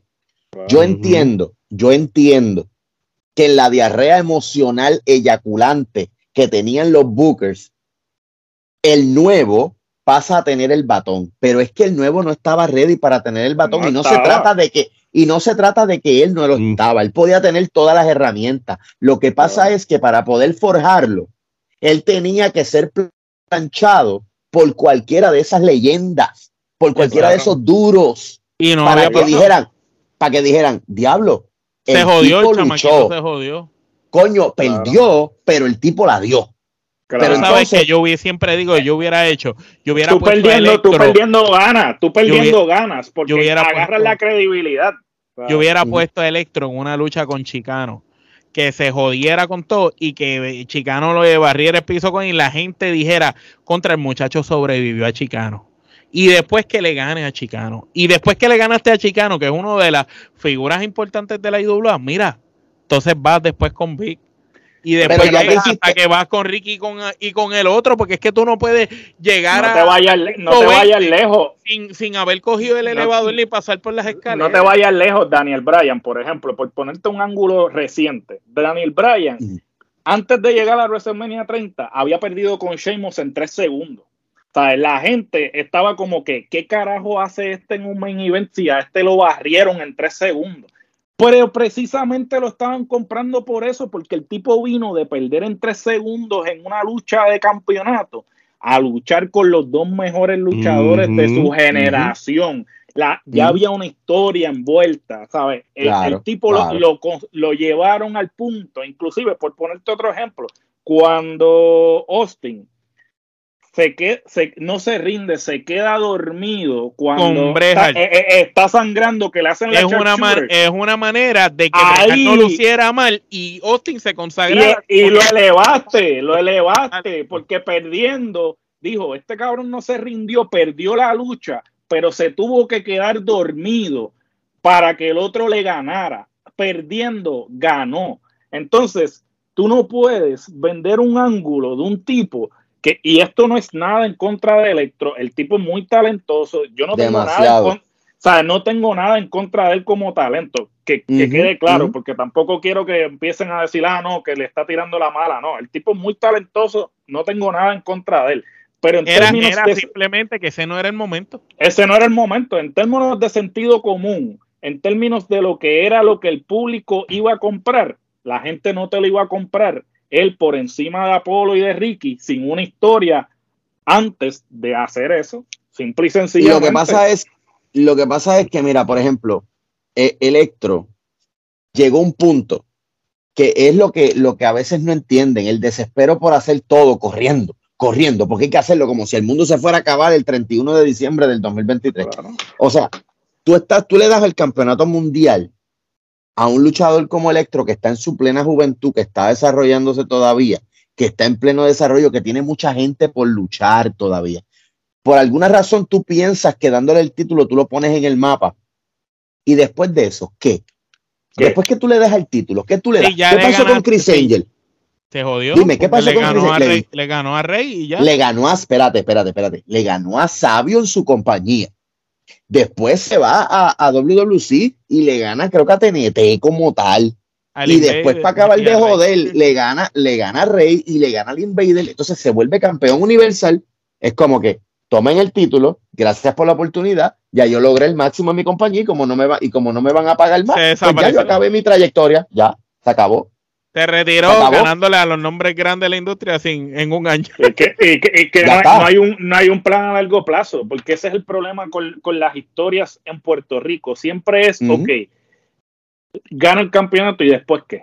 ¿Sabes? Exacto. ¿Sabes? Le, le diste el campeonato, pero ¿qué va a hacer con el campeonato? Porque si, si, por ejemplo, si tú haces una historia que este tipo tuvo que pasar por lo mejor de lo mejor, las pasó negras, perdió, hasta que finalmente, por ejemplo, vuelvo y repito, voy a seguir utilizando los mismos ejemplos, pero es que obviamente, ¿sabes? Cuando tú quieres, esto es cuestión de hacer investigación, ¿sabes? Cuando tú quieres ser bueno en algo, tú investigas, ¿sabes? Y ahí el pietaje y las historias están ahí, ¿sabes? Porque tú no tienes que reinventar la rueda. ¿sabes? En la lucha libre no hay nada que no se haya hecho antes. Tú simplemente Exacto. lo que tienes que coger es los elementos y utilizarlos a tu favor. Eso es todo. No es ni siquiera copiarlo exactamente.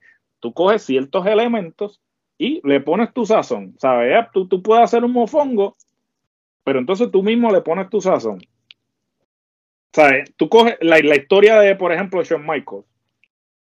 Shawn Michaels, todo lo que tuvo que pasar para finalmente ¿sabes? coronarse campeón de WWE cuando obviamente a él nunca lo habían considerado porque obviamente estábamos en el body eh, en el body era que Shawn Michaels ni Bret Hart ni ninguno de esta gente eran considerados este campeones mundiales Tuvo que ganar Brejal para que Shawn Michael pudiera eso. tener un chance. hu- hubo una historia envuelta, ¿sabes? La gente lo empezó a comprar como que, ah, coño, obviamente la cuestión de las esteroides jugó un papel importante porque la gente entonces empezó a comprar personas con cuerpos reales, eh, excepto eh, eh, los cuerpos de los 80 que sabemos que todos se estaban puyando por ojo, boca y nariz, ¿tú me entiendes? ¿sabes? So, o sea, hay una gran diferencia ahí, pero esos, esos son otros 20.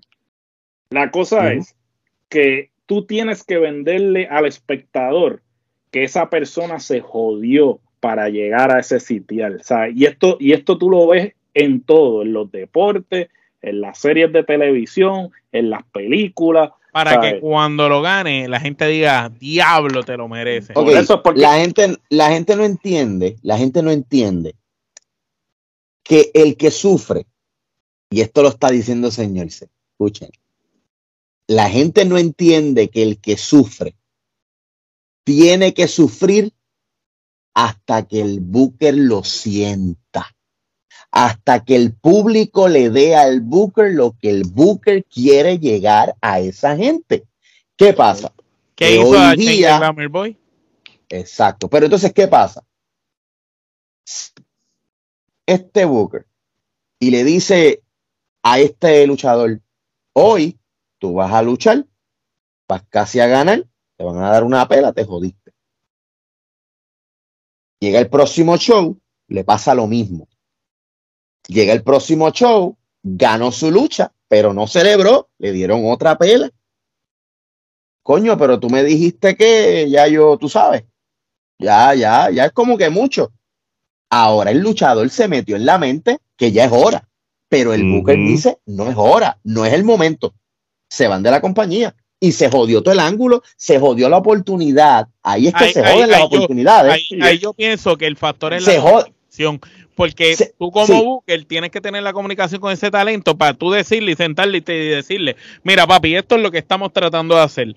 Realmente, para que tú cojas credibilidad, tú tienes que hacer que, que joderte, la gente te tiene que ver hecho mierda y tú tienes que pasar un vía crucis, un proceso que Sí, no lo vas a pasar en un mes ni en dos meses. Estamos hablando Espérate, espérate, espérate. hacer- Eh, Lo que pasa, lo que pasa es que yo hablaría eso contigo si yo supiera que la mayor parte de la industria se sabe callar las cosas, pero hoy día y todos los días de la vida de la industria de la lucha libre han sido iguales. Tú le dices algo a alguien y ese alguien va donde sea la madre de la madre, madre. Van donde quien sea a decirle, ¿sabes qué? Ah, chacho, me- yo voy a seguir así, pero, pero cuando llegue ese momento ya tú verás, yo te voy a avisar. Entonces, ya tú sabes que van a ganar porque empiezan a, a- a publi- a publicarlo, a publicarlo, a publicar mucho, mucho. Pero mientras están cogiendo pelas, tú sabes, el no publicar nada y, y no se ayudan. Tú, te- Y- tú y tienes, tú que, hay que hacerle firmar un acuerdo de Sí, pero a- aún así, tú diciéndole el plan,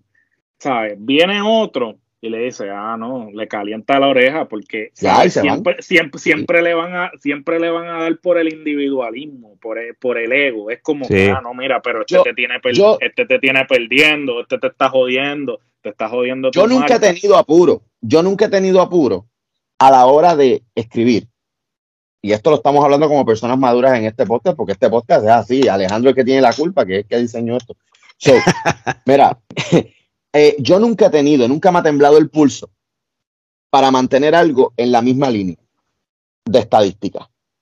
Hasta que yo no tenga la reacción del público que yo espero, yo no me muevo de ahí. Entonces, en este show, ah, chico, pero ya es como que mucho, nos quedamos ahí. Porque ese es el arte. Si tú estás buscando un booker que haga lo mismo que hizo el otro booker, pues, Pues entonces vete llama para al allá. otro booker. Vete- Exacto. Vete allá, ¿eh? Pero, Claro. Pero si el booker que tú tienes, tú confiaste en él, dale break. Déjalo, déjalo que se desarrolle. Deja que fluya Ahora mismo. Ahora mismo, yo digo que muchas empresas en el estado de la Florida no han crecido a tener 2.000, 3.000, 4.000 personas. Y sí se ha podido, porque se ha podido. No puedo dar mucho detalle, pero se ha podido. Pero no se ha logrado porque los luchadores no entienden el proceso y dicen ser profesionales, pero corren porque no entienden el proceso. No lo entienden. Luchadores que tú les dedicas horas, minutos, vas a las casas, conversas con ellos, los tratas de llevar, los enseñas, pero por alguna razón alguien o ellos mismos o el espíritu de la marihuana o lo que sea les dice en el oído, eso es falso. Tú tienes que darte gloria y tienes que irte para otro lado. Entonces, Sí, por la por maldita mismo- prisa, porque viven, están en- viviendo en lo que es el internet, tan acelerado y creen que todo corre a las millas, pero las cosas son un proceso. Recordamos que Rey González no se hizo en un día, Rey González se tardó 10 años en ser el, el luchador número uno de su generación, 10 años. Hoy Era- día la fue, un gente- fue, un- fue un jover y un luchador regularcito por 10 años. Luego de yo- 10 años fue, se volvió la figura más importante. si yo tengo un luchador que perdió en el show pasado, hoy día yo tengo que tener en mente que perdió en el show pasado, déjame ver qué hago para que no se enfogone, porque le tocaba perder en este también. Y no se eso, esa es otra, Sí. esa es otra que, Pero es o sea, que el es un trabajo. que- sí, por eso tú llegas No, pero no lo entienden, no lo entienden, no lo Tú- entienden. Esto es un trabajo, a ti te están pagando por perder, a ti te están pagando por ganar, a ti te están pagando por darle una pela al otro, a ti te están pagando por salir y hacerle una promo, te pagan por algo, tú tienes que cumplir el rol que necesitas porque es un complemento de muchas cosas.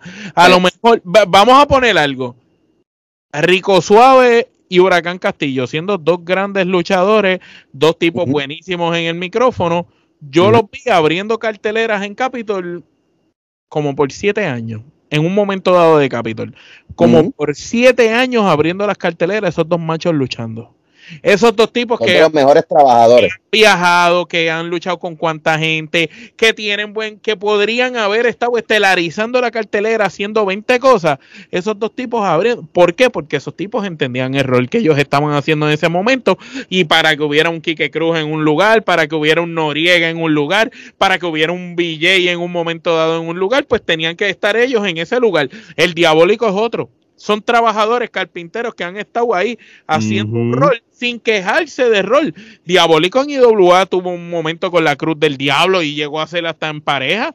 En WWC un momento dado también y después tuvo un rol de ayudar a los demás. Pues mira, ese es el rol que le tocó, le pasó al mismo Kane en WWE. Papi, pero en un momento dado era uno de los luchadores más importantes y después pasó a ayudar a los demás. ¿Tú sabes lo que jodió esto? Los premios de participación. ¿Por qué? Porque hoy, hoy por hoy pues todo el mundo entiende que tiene que estar al, mismo nivel. Por ejemplo, tú vas a una competencia y pues tú llegabas a una competencia y antes pues estaba el ganador y estaba el perdedor. Pero ahora no, ahora tú no puedes herir sensibilidades, ahora tú tienes que darle a la gente. Ganador y el casi ganador. Y, el casi ganador, como Pacheco. Este, hay que darle el trofeo de participación. Entonces yo digo, ¿sabes? ¿Qué experiencia de aprendizaje tú estás teniendo cuando, ¿sabes? en la vida tú ganas o aprendes. No hay otra. Entonces, los chamaquitos de ahora eh, vienen con esta mentalidad de que este, a mí yo me lo merezco todo. O sea, yo no tengo que trabajar. Ni pasar por, eso. Eh, por nada. O sea, los otros días vi un chamaquito en TikTok quejándose porque estaba trabajando 24 horas a la semana. Y que eso era demasiado para él que era mucha presión trabajar 24 horas a la semana y estudiar a la misma vez. O sea, entonces. Yo he trabajado 160 en una semana, muchachos. Correcto, yo he tenido dos trabajos y he, estado estudiando y no me he muerto, pero nada, a lo que quiero llegar es, los chamaquitos de ahora no tienen esa mentalidad que teníamos nosotros antes de que tú, you have to pay your dues, como dicen, como dicen los gringos. Tú, sea, tú tienes que, ¿sabes? Tú, te tienes, tú tienes que dar de ala para comer de la pechuga. ¿sabes?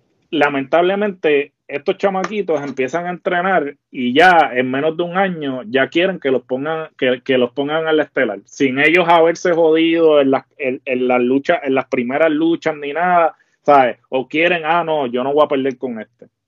Pero Osval, ah. pero Osval, es que, es que, es que, espérate, tú estás hablando de los chamaquitos.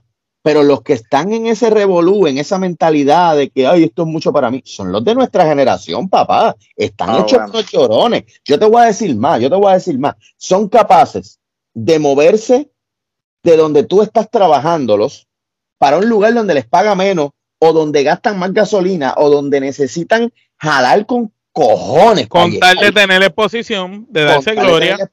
y que vayan arriba de, darse la maldita gloria. Pero eso ah, también es, un problema. Y Alex tenía por ahí una pregunta sobre el último subtema que vamos a estar tocando en este episodio. Alex, este, háblanos de, los de los gimmicks. Sí, mira, y con esto podemos ir cerrando porque, oye, es que de un tema salen mil subtemas que son igual de, de buenos y esto no lo puedo dejar pasar yo quiero hablar de los gimmicks, pero de tu punto de vista, ¿verdad? En, mm. este en estos momentos como de la lucha libre, ¿verdad? Que, que tú has visto tantos gimmicks en los últimos 40 años. Ya los gimmicks están gastados de originalidad, porque por eso es que se está viendo mucho copy-paste de, los gimmicks originales. ¿Qué, cuál es el punto de vista tuyo en, cuestión de los gimmicks? ¿Qué pasa con la, la excusa la excusa de todo el mundo. No, no voy a poner ni el 90%, el 100% de los luchadores hoy día es, hay que ser uno mismo. Eso me lo enseñó una leyenda, por no decir nombres. Mire. Pero que, es que eso le funcionó a ese cabrón, porque en ese momento ese cabrón era el único que era así. Sí, mira, mira, mira, mira, mira. Cuando él hablaba así, era porque era el único. Hoy en día no todo el mundo puede hablar así. Yo estoy tratando de, enderezar mi boca, pero no puedo en este momento. No soy una persona venenosa, me gusta el positivismo, pero yo quiero decirte algo, luchador. No sé, no sé cómo lo vayas a tomar, pero si tú eres pendejo, ¿cómo vas a ser tú mismo? ¿Qué vas a hacer? ¿Vas a salir por la cortina siendo pendejo? Si tu gimmick va a ser ser un pendejo. Hola, soy yo, el vendedor de seguro. Mucho gusto.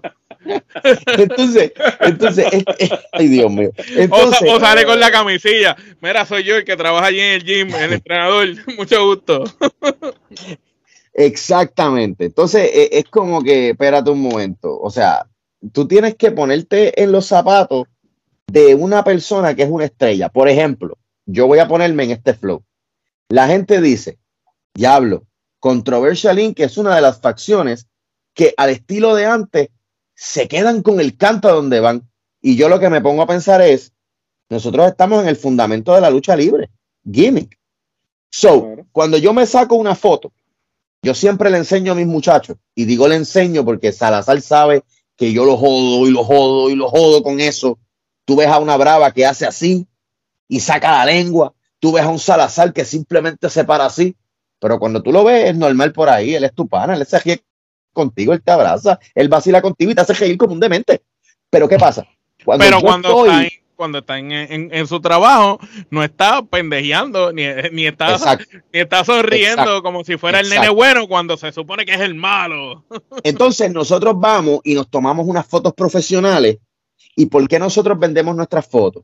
Porque tú no estás viendo a Carlos, el que guía el carro, el que guía su, su Volkswagen por ahí, tú sabes. No, tú estás viendo a un tipo que tú no lo ves todos los días, que tú no sabes dónde vive, que tú no sabes ni de dónde carajo salió. Y parece un animal ese cabrón, se pone en las fotos mirando malo. Eso es lo que el niño compra. Eso es lo que la mujer compra.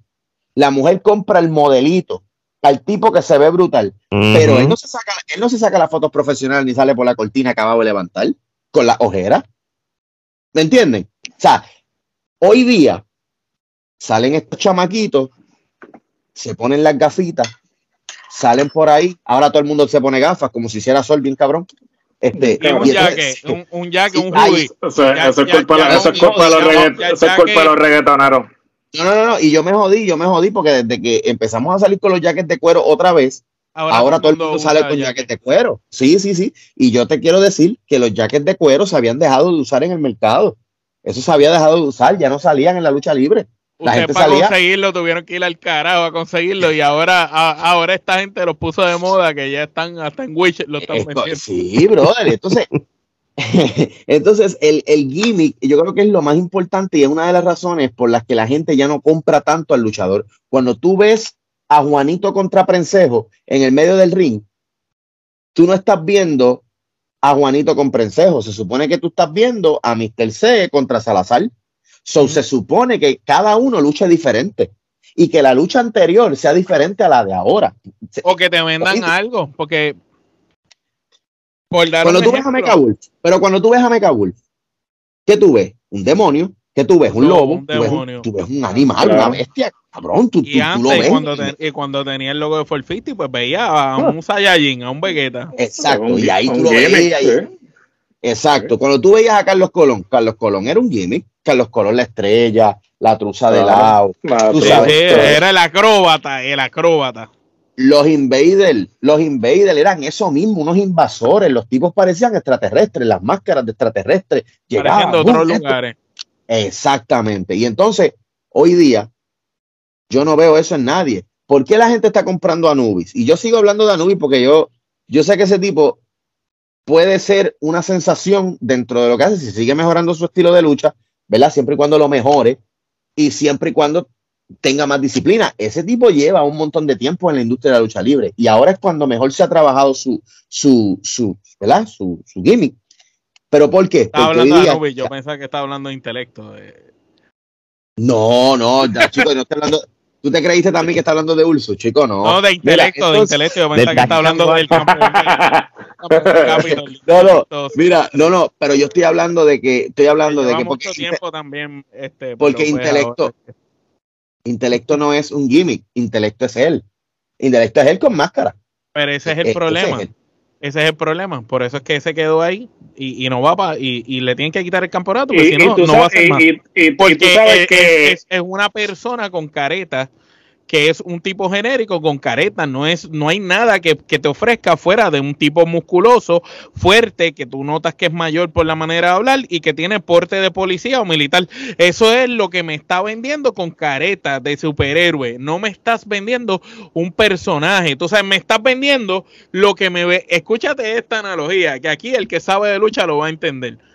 Aquí me estás vendiendo con intelecto lo que me vendías con el Black Boy antes de que el Bronco lo convirtiera en el diamante. El Ah, Black. Boy Sí, pero- era el mismo luchador que el diamante. Fue el mismo toda la vida. Simplemente el Bronco le sacó las cosas hacia afuera para que el tipo aprendiera a desenvolverse de otra manera y el tipo fue otro personaje totalmente distinto a lo que siempre fue. Pues si no, nunca con, con, este hombre, pues lamentablemente está bien, es cool, es el campeón, un campeón transitorio por el momento, pero no va a ser un ídolo, no va a ser una segunda estrella. Fíjate, que no lo, que no lo compro 100%, pero todavía tengo mis cosas con el, con el gimmick. El, el otro muchacho, el Mike Nice, tiene sus cosas tiene de Pepe la manera de hablar, porque es como un invader moderno en la forma de hablar y en la cuestión de que tiene corazón y va contra el mundo entero. Tiene eso del invader, pero está bien, se la tengo que dar, por lo menos está haciendo algo diferente a los que están contemporáneos con él, por lo menos está tratando de sacar, ok, si a Pepe le funciona esa manera de hablar en aquella época, pues déjame tratar de probarlo, a ver si le funciona, y por lo menos le está funcionando, por lo menos ese tiene algo distinto que ofrecer. Pero el punto es cuando se queda en lo mismo. Porque luego de eso, ¿qué más hay? Y yo mm. pienso que el gimmick no necesariamente tiene que ser una, una extensión de la persona para que, ser Un, alter, tiene que ser un alter tiene ego. que ser un alter ego o una extensión de ti si tu personalidad está cabrona. Pues si tú eres un tipo dinámico, pues vamos a ponerlo aquí. A Denny le funciona el gimmick porque él tiene una personalidad que va parecida a su gimmick. Pues él exagera la nota más y le funciona en su gimmick. a Ricky Bandera tiene una personalidad y la exagera un poco y le funciona el gimmick.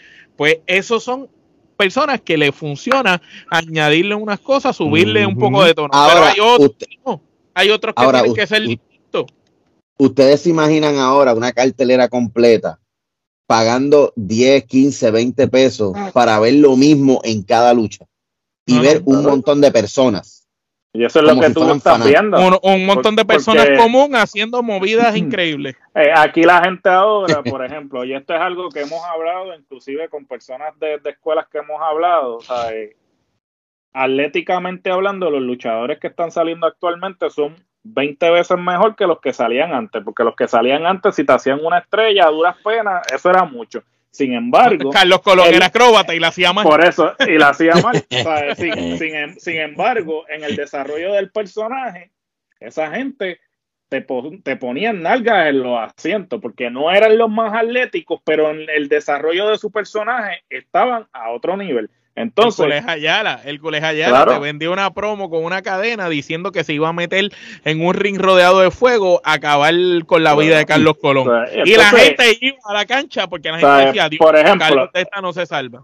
Utilizando, utilizando la, la, analogía de las artes marciales mixtas, cuando tú empiezas en las artes marciales mixtas, tú tienes una base. Por ejemplo, si tú eres el luchador olímpico, pues obviamente no tienes striking sabes que el, si tú vas a hacer la lucha olímpica, pues no tienes que seguir practicando la lucha olímpica, lo que tienes que añadir es el striking a tu arsenal.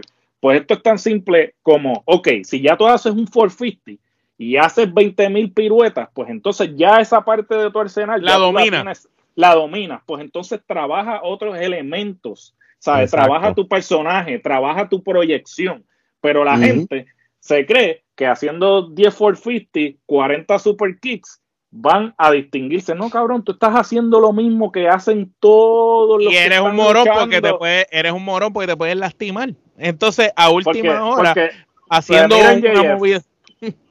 En JF estaba verde, porque cuando en JF pasó de, de MLW a AEW, inclusive cuando estaba luchando en E-Wolf, él tenía el micrófono pero estaba verde en lo que eh, en lo que era la destreza luchística porque se veía a legua, o sea, no importa con quién luchara, se veía, pero sin embargo, él se dio a la tarea de decir, ok, coño, ya mi micrófono está bien cabrón, so, ¿qué yo tengo que trabajar? El aspecto luchístico y mi físico, y cómo él ha llegado a donde ha llegado, porque esas partes que le faltaban en su arsenal, las trabajó.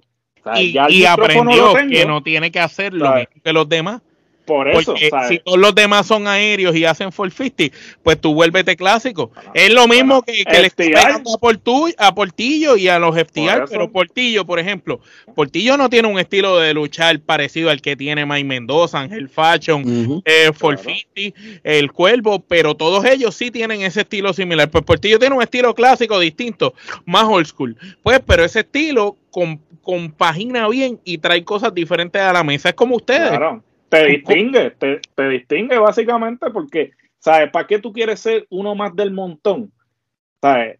La gente te va a ver como uno más, ¿sabes? Tú tienes Exacto. que distinguirte del grupo, tienes que buscar qué es lo que la gente dice, ah, coño. ¿Sabes? Por ejemplo, Yo creo ¿sabes? que, yo creo que cuando tú estás luchando, cuando, cuando, cuando tú eres luchador, hay veces que tú no puedes hacer más que lo que ha hecho la mitad del roster que está luchando en esa compañía. Pero, pero, tú debes crear momentos. Eso yo lo hablo mucho con Salazar. Si tú creas momentos en tu lucha, y yo estoy hablando de uno, de dos, ya tú hiciste tu, lucha. Tú te puedes ir para casa contento. Si tú eres Volve- rudo, sé el vol- más vol- rudo. vol- volvemos y lo Ah. tenemos que mencionar porque pues alguien que ha sabido crear momentos, pues son los veteranos. El. Invader, cuando se tiró con el Bronco en WWL contra Thunder y Lightning, el tope suicida, eh, se quedó con la primera plana en el periódico. Un hombre de setenta y pico de años hizo un tope suicida y le salió bien. Pues está bien, él, él, él no hizo 20 topes suicidas, no los repitió en otra lucha. Él lo hizo ese día y se quedó con las planas. Sabio Vega, el día que iba a Rey para allá, iban a hacer la invasión de esa IWA, la última vez que no funcionó tampoco, se tiró el tornillo ese bien cabrón. Y, y Sabio Vega se quedó con el canto. Porque son momentos, son cosas que se hacen una vez. Cuando Chiqui Star cogió la sangre de Víctor de Bodigal y se la pasó por la cara y dijo, tu sangre es mi sangre, eso fue un momento cabrón, épico en la lucha libre que crearon eso, ellos en ese momento. Cuando Rey González, como el Phoenix, le dice a Ricky en la promo cuando llega, te voy- vine a patearte el trasero, te guste o no te guste, y lo crucifican y lo tienen así todo amarrado y se sienta en la silla, aunque todo el mundo sabía que era Rey. Eso fue un momento. Cada cosa es, es- es un, es un propósito y los momentos en la lucha libre siempre funcionan y siempre y, salen que- a la luz. y, y- y- y tú ves que los que suenan son los que crean esos momentos, los creadores Claro. de momentos. Pero esa gente todo eso lo escribe. Eso no son cosas que salen de, de, ay, me tiré un peo, ay, mira, me salió una idea. Eso no es.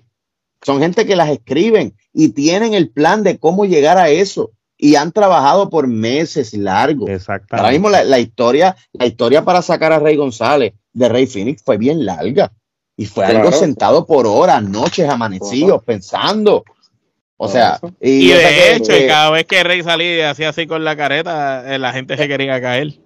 Y yo Pero sé, eso es yo otra sé- el tipo vendía. Porque Creaste el expectativa también. personaje venía y decía, no, me, me, me, me, me voy a quitar. Y la gente, "Ah". y eso vendía. Hoy en día, pero pues, entonces, quieren hoy día quieren hacerlo. rápido. Quieren hacerlo y lo, y lo, lo- exacto, y lo quieren quitar muy rápido. Ahora mismo, eh, tengo que ponerlo como ejemplo, y, y yo sé que Alejandro está loco por irse para dormir, pero escucha, Estamos aquí. cuando ahora mismo en IWA Florida se está desarrollando Ricky Razor. Empezó siendo el malo. Empezó siendo el hijo de la gran fruta, donde ninguno creíamos en él. Donde terminó siendo lo peor. Salió de un zafacón, se fue desarrollando y hoy día es el que salva la compañía. Eso se compró, pero ¿qué pasa? lo que ocurre alrededor hace que la gente no pueda ver bien lo que está pasando. ¿Por qué? Porque los que están alrededor no creen en el proceso.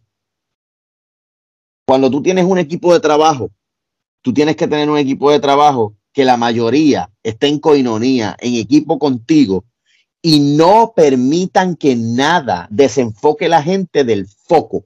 ¿Cuál es el foco? Esa historia que está corriendo.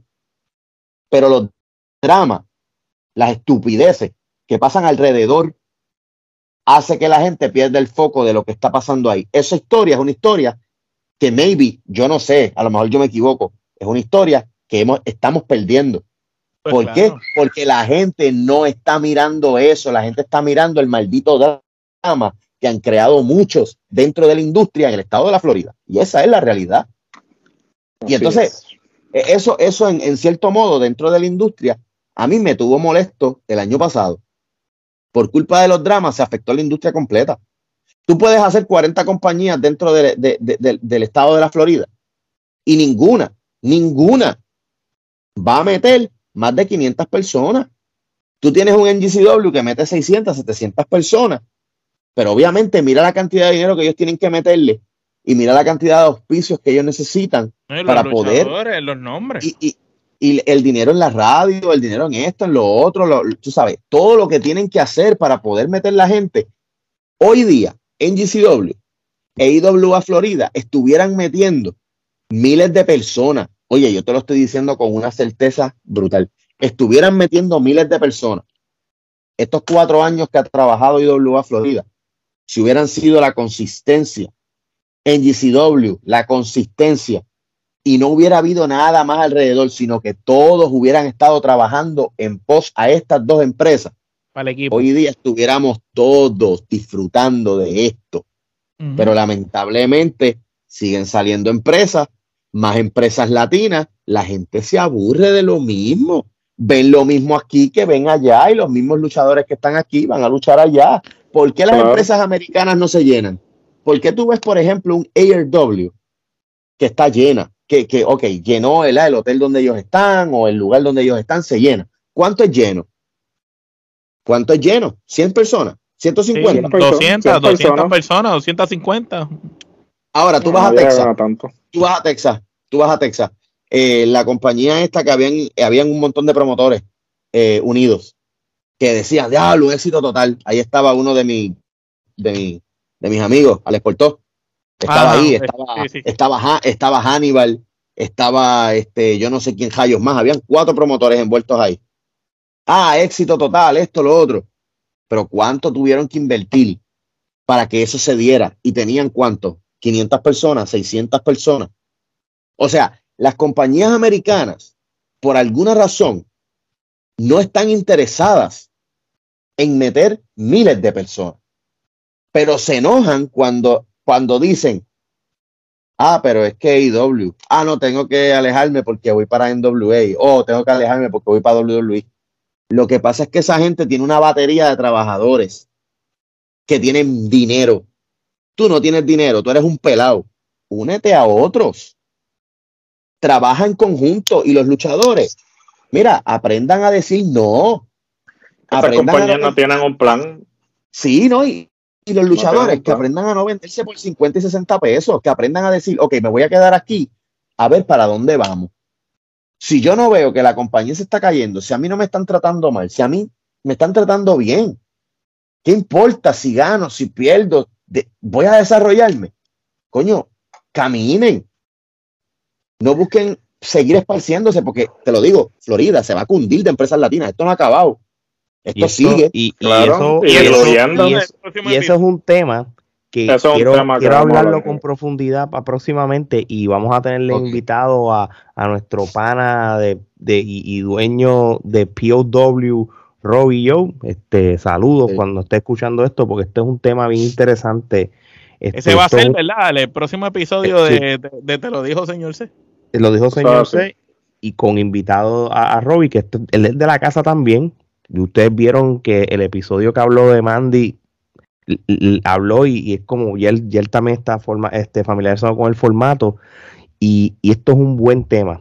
Eh, la lucha libre en la Florida, pero hispana como e, ese es un boom que estamos, que ya nosotros como Trifulcamo lo habíamos visto de hace mm, por lo menos tres años, pero cómo que empezamos. y cómo es que ahora es, mucho más, más popular y todo, eso va a ser un tema este que vamos a hablar. Oye, voy a, este voy a, adelantar algo rapidito antes de que digas algo. Voy a adelantar algo El boricua, el boricua es como los conejos. Ve que la coneja pare y quiere seguir clavándose la coneja. Y entonces se, se, riega y se llena de conejitos y la coneja coge. ¿Y qué hace? Se come los conejos. Se los come. Bebé se los come. ¿Sabes por qué? Porque está alta de tanto conejo. Porque tiene hambre, porque los conejitos le comen la comida. Se los come. Ahora, eso es la vida real. En la lucha libre pasa lo mismo. IW a Florida, NGCW. lo está dando resultados. Ahora vamos para allá, vamos a hacer algo. No es vamos a trabajar en conjunto, no es vamos para allá a, trabajar a ver si podemos hacer algo. No. Ah, no quieren hacer lo que yo digo. Ah, pues voy a hacer una compañía. Y viene el otro. Ah, yo estuve contigo, está bueno, pero yo tengo una idea más cabrón. Y cuando vienes a ver, en un solo lugar, tienes 10. Tienes 10 Sí, que- empresas. que, que hubiera sido más cabrón que ese que estuvo contigo y tuvo una idea más cabrona. Quizás sentarse y decir, mira papi, eh, conseguimos una reunión con el dueño y contigo. Este, quiero hablar, mira mano, estuve pensando y tengo esta idea, tengo esta persona que está dispuesta a invertir. ¿Tú no crees que esta persona junto a usted podrían invertir más dinero y sentar más gente? Tenemos esta idea, esta Ujú. logística, ¿por qué quizás no hacemos este mes un evento especial a ver cómo no nos va? Los chavos no van a salir solo de usted, vienen de acá, yo tengo auspiciadores y a lo mejor esa idea cabrona que tú tienes porque es mejor que la que se está produciendo acá, la pudiste haber compartido en un lugar que ya tiene el esquema, porque eso es otra, no es lo mismo tú decirle a una persona que ya está acostumbrada a cómo corren las cosas en un lugar, a decirle, mira, vamos a hacer esto, yo, yo quiero estar contigo en este proceso, que tú venir, ah, como él lo hace allí, pues yo veo que él lo puede Claro. hacer, pues yo puedo y voy yo por la mía a intentarlo. Aquí, Papá, aquí lo bueno es que se, aquí se pueden utilizar tantos factores. Ahora mismo tantos luchadores conocen tanta gente, tanta gente. O sea, por ejemplo, yo, Salazar conoce un montón de americanos, yo conozco un montón de puertorriqueños. Si nosotros nos unimos en nuestras mentes y unimos estos dos grupos de personas, creamos una cartelera brutal, creamos un roster brutal. ¿Qué yo voy a hacer? ¿Hacer una compañía en, en el mismo centro de Orlando para joder a todas las compañías? No. ¿Qué hago? Utilizo los factores que tengo. Hay Para poder ayudar lo que. Ujú. Claro, claro, de eso se trata, pero nada, ni güey, no voy a seguir tocando el tema porque ya Alejandro está encojonado, míralo. No, no, papi. Aquí, lo bueno del podcast es que no hay tiempo límite. Así que puedo hablar un podcast de 20 minutos y puedo un podcast de, de una hora y media. ¿Y cómo tú lo consumes? Sencillo. Si estás guiando la ida, escucha la mitad y cuando vayas de regreso, escucha la otra. Sencillo. Eso es lo bueno del estás, si estás podcast. haciendo cardio, te pones tus audífonos y te pones a escucharnos. Así mismo Exactamente, es. y como dije, no necesariamente mi opinión es la opinión de ustedes ni la opinión de lo que tiene que ser la realidad, pero es la diarrea mental que tengo yo ahora mismo. Por Y eso te lo dice el yo la señor estoy C. votando. Ya está, de una. Por, por eso Pero- es que esto se llama, te lo dijo señor C. Así que si quieren saber más de señor C, futuros este, eventos donde él va a estar participando ahora en el 2023, vayan a las redes sociales del señor C que van a estar aquí, o el del Controversial Inc., o el de Salazar, o el de La Brava, porque todo eso es una unidad. No, no, dale No, plug ahí a la página web. O sea, acaba Papi, de salir la página web. La Ok, página web. Dale plug Quiero ahí. decirlo, quiero decirlo aquí, de los primeros luchadores independientes boricuas en los Estados Unidos con su propio sitio web. ¿Ok? Contro- www.controversialink.com. Ahí tú entras y puedes buquearnos, puedes buscar la historia de nosotros. El que entra a la página se entretiene. Yo mismo me entretuve. Entonces también puedes eh, entrar a diferentes partes de nuestros Instagram, Facebook, Twitter, todo, todo está en la Y, página y web. de tiene el nosotros. itinerario, que eso me gustó mucho cuando me metí. Este, yo me puse a navegar en la página y lo primero que me gustó mucho fue la cuestión del itinerario, que saben todas las fechas en las que ustedes, en los eventos que ustedes van a estar organizados, o sea, desde enero hasta todo. Y a mí no me molesta. Y a mí no me molesta que todo el mundo salga ahora y tenga una página. A mí lo que me molesta es que venga alguien y diga, Y yo digan voy a que son tener los una primeros. página web y somos Claro. los primeros, o, o vamos a tener una página mucho mejor, eso es una paginita. Entonces empiezan a menospreciar lo que Claro. nosotros sacamos. Controversial siempre ha sido así, hemos sido punta de lanza y vamos a seguir siéndolo.